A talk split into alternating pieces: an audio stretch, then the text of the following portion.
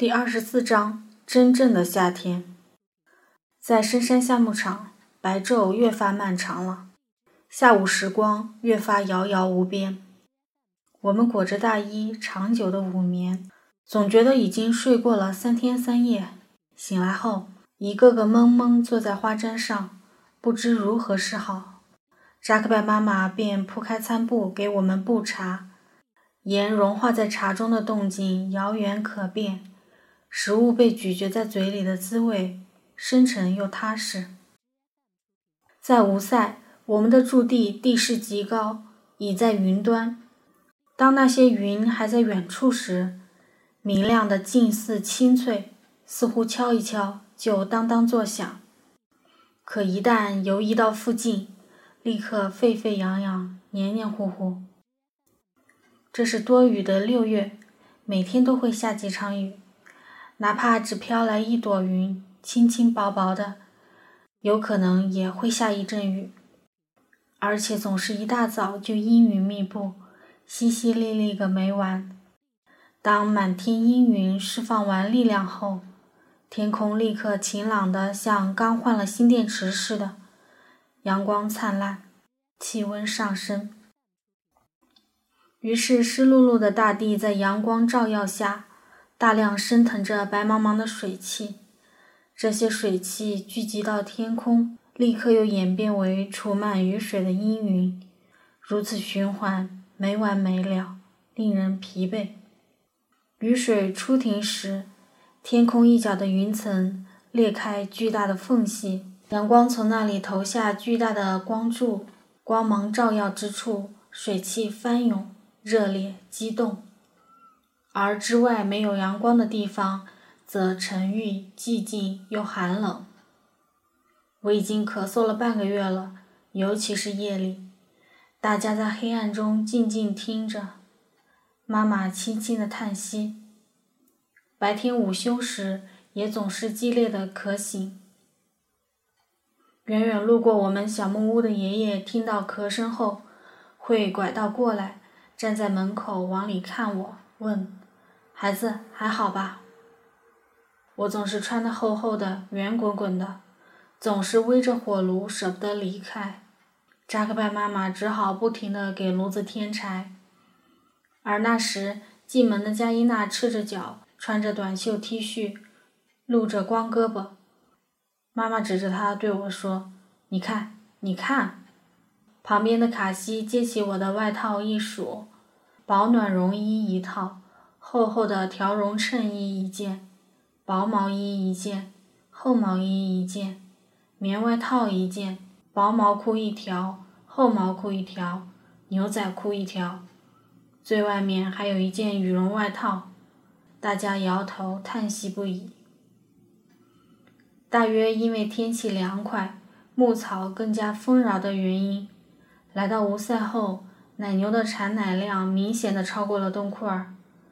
每天早上三点半，卡西和妈妈就起床挤奶了，而我四点起来，劈柴、生火、烧开水，准备早茶。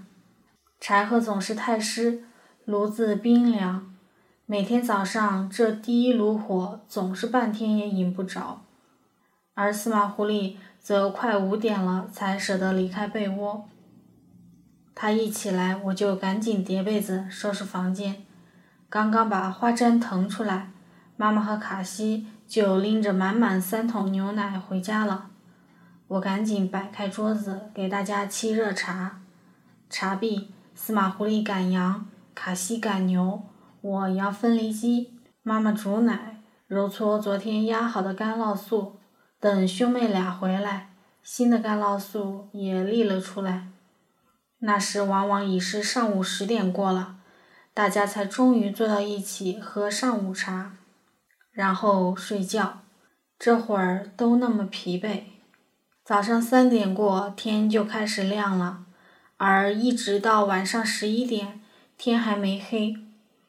繁重的劳动搁进漫长的白昼之中，也就不是那么令人辛苦了，只是一个个通通睡眠不足。可是每天午眠前。明明大家都已经很瞌睡了，一个个人慢吞吞的喝茶，好像还在等待什么，又好像知道接下来会有很长时间的休息，所以不着急。而真的躺倒了开始睡觉时，也并不比扛着瞌睡舒服到哪儿去。花针下的地面不太平整，无论怎么翻身，都总有一块骨头被硌着。每当瞌睡的昏天暗地，却又浑身不对劲时，真希望自己重达两百斤，附一身厚墩墩的脂肪，像自带床垫似的。加上总是阴雨绵绵，空气又湿又冷，又没得被子盖，白天没人展开被子睡，那样太难看了。只能披件大衣。真希望自己重达八十公斤。像钻在睡袋里似的，直到进入七月，直到有一天，看到三个孩子齐刷刷的变成了光头，才突然意识到，好几天没下雨了，夏天真的来了。最暖和的一天中午，小加伊娜甚至还穿上了裙子，等我出去转一圈回来。发现妈妈和莎拉也换上了轻薄而鲜艳的雪纺面料的连衣裙，虽然两人的裙子下仍是毛裤和厚厚的长筒袜。那几天，我也脱掉了厚毛裤和厚毛衣，顿感一身轻松。出去散步时，又走得更远了，去到了好几处之前从没去过的地方。以前总是不愿意。跟卡西去赶牛放羊，又累又帮不上什么忙，可总架不住他的热情邀请。如今兴致大增，一看到他出门，就赶紧问：“赶牛吗？一起去。”那样的天气里，午休也变得舒服多了，况且还烧着炉子，于是每次都睡得天昏地暗，醒来不知何年何月。每个阳光充沛的正午，爷爷总是坐在家门口的草地上，展开一本旧书，展开他的阅读时光。看着看着，就会开口大声朗读，像念诗一般，满是激情。爷爷读书，妈妈和莎拉纺线，卡西学汉语，孩子们游戏。羊群吃饱喝足后，悄悄回到山顶。大小羊合了群，在附近的石头缝里或树荫下静静卧着，孩子依偎着母亲，面孔一模一样。如今绝大部分羊羔的体态都和母亲一样大了。作为大尾羊品种，一个个的屁股已经初具规模，圆滚滚、沉甸甸，走动时左右摇晃。跑起来则上下乱颠，尤其当大羊带着自己的羊羔闻风而逃时，两只一模一样的胖屁股便节奏一致的激烈摇晃。无论感慨过多少夏牧场的繁华，到了这会儿，还是忍不住再次叹息。其实长这么大的屁股也是个麻烦事儿，尤其下山的时候。跑得稍快一点，容易刹不住车。前轻后重嘛，前面猛地一顿，屁股就高高甩起来，整个身子连带着向前翻跟斗。有一次，真的看到一只满脸是血的大羊羔，紧紧依偎着母亲在树荫下乘凉，整只小羊角都快折断了，一定很痛。母亲身上也四处蹭着鲜血。可母子俩都那么平静。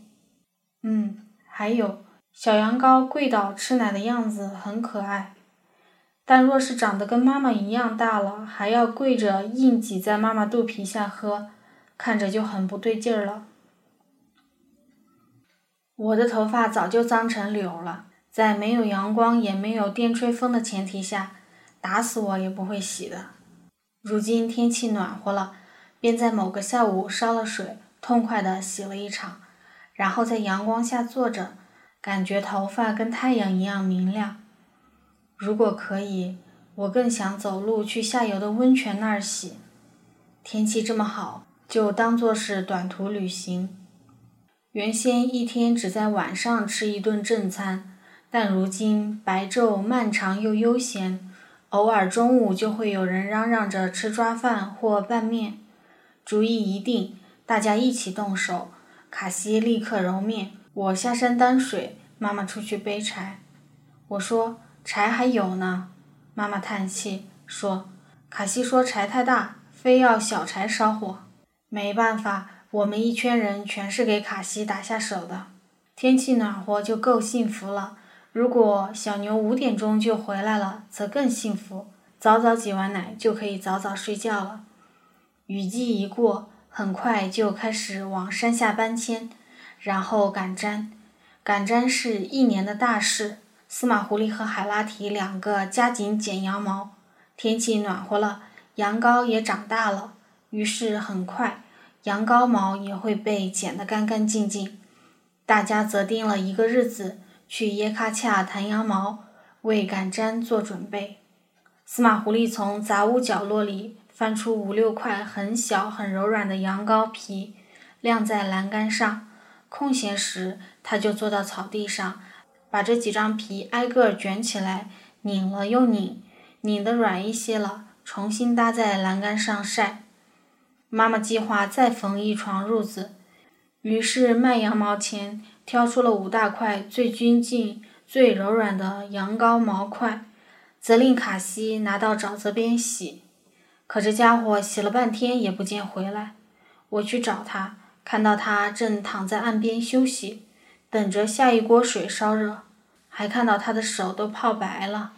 天气暖和，肚子饱饱，又睡够了觉。卡西心情非常愉快，在水边和我说了很多，说阿纳尔汗去过乌鲁木齐，帮一亲戚家带小孩，带了两个月。他尝试着用汉语说这件事，原话大略如下：阿纳尔汗的马，二月的马，乌鲁木齐的马，一个房子的有吗？一个巴郎子有吗？我的亲戚马，拿一下嘛。他还说。小时候家里人多，兄妹六个都在一起，这块驻地非常热闹的。现在呢，就只剩他和司马狐狸了，并再次提到阿纳尔汗在外面打工是多么的辛苦，手都烂了，却只请到了三天的假，在县城亲戚家休息，能感觉到他的心疼和无奈。第二天，我散步时路过沼泽。沼泽里的植物大都生着针叶，偶有一片水滩里挤着大片大片的肥厚原叶，很是富足的光景。看了一会儿，突然想起卡西昨天说过的那些话，竟像是梦中的情景。所谓过去，就是正在次第消失，可眼下这夏天却实实在在，似乎决意永远不会改变。自然的美景永远凌驾在人间的情感之上吗？又好像不是的。昨天卡西洗完后，因湿羊毛太重，没法运回山顶，便就近晾在沼泽边的树林里。此时水分滴尽，已经半干了，我便帮着抱回山上。真重，累得大喘气，回家忍不住灌了一肚子凉水。在东库尔时，卡西帕学习汉语的那个小本子还很新，到了这会儿，破的就像是五十年逃难生涯中用过似的，并且前十页和后十页都没有了。但小姑娘的学习热情丝毫没有改变。我们去找羊，她把本子卷吧卷吧塞进口袋，途中休息时就取出来温习单词，读着读着。把本子往脚边的草地上一丢，仰身躺下，闭上了眼睛。我也在他身边躺下，全世界侧过了身子，天空突然变大，大地突然缩小，眼前的世界能盛放下一切，却又什么也不曾盛放过。再扭头去看低处的溪谷，溪谷对面是羊道。羊道是纤细的，又是宽阔的，几十条、上百条并行蜿蜒。羊早已走过，但羊走过时的繁华仍留在那里。溪谷的最深处很绿很绿，怎么会那么绿呢？绿的甜滋滋的，绿的酥酥痒痒。唯有这绿意穿越了整个雨季，丝毫不曾改变。而在卡西的破本子旁边，在正午强烈的阳光下，草地中三枚娇艳的红蘑菇，像精灵的三张嘴唇。下山时，走着走着，卡西突然惋惜地叹了口气。沿着他的视线看去，一棵松树下吊着一个鸟窝。卡西每天路过这棵树时，一定都会举头张望一番这个鸟窝。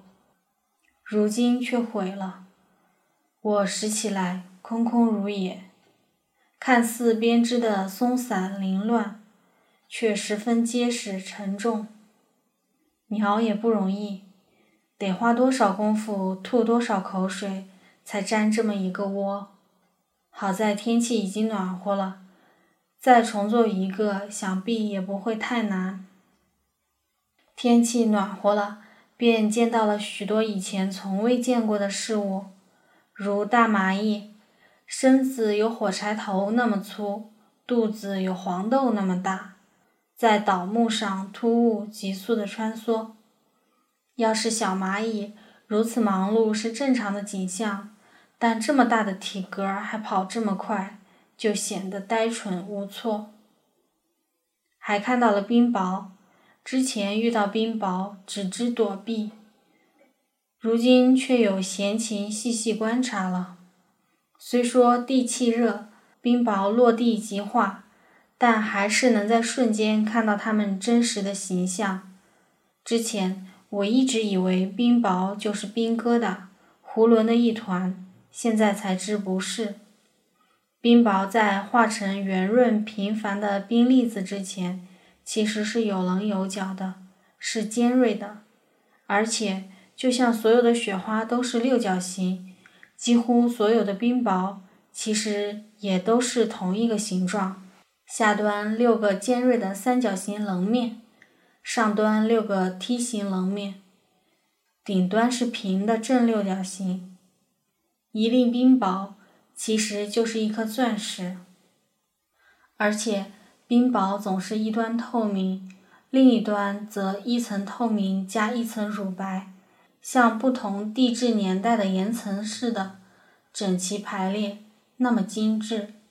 不知上空的云层里有什么样的力量，锻压出这无数的金银宝石，在毫不可惜地挥洒大地。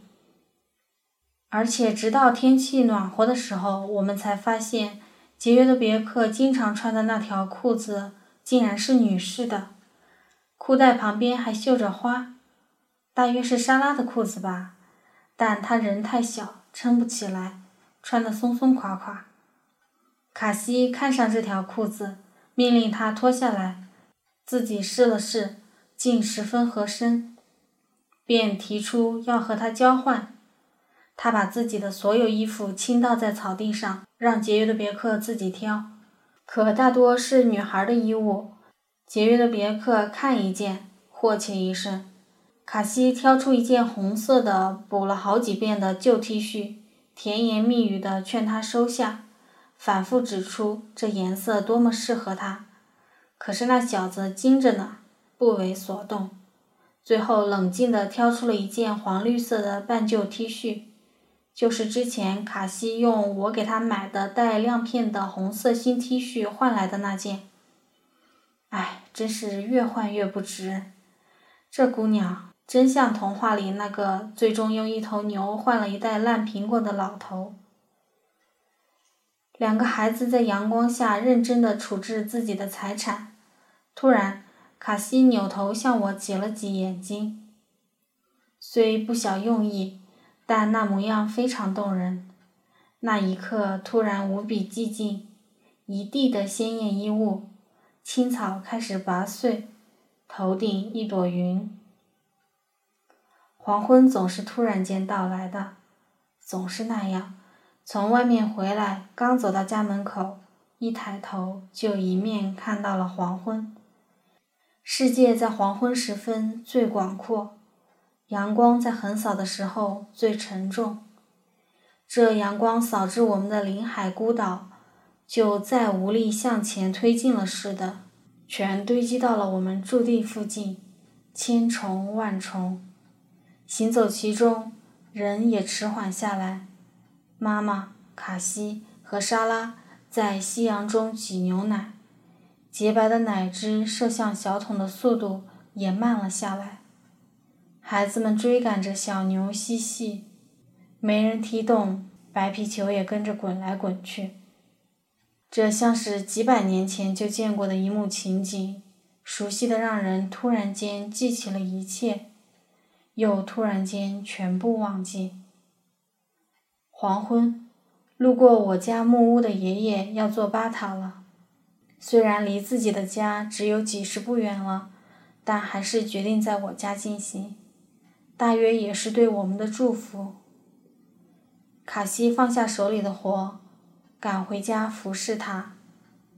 他往舍壶里添入热水，殷勤地递上前。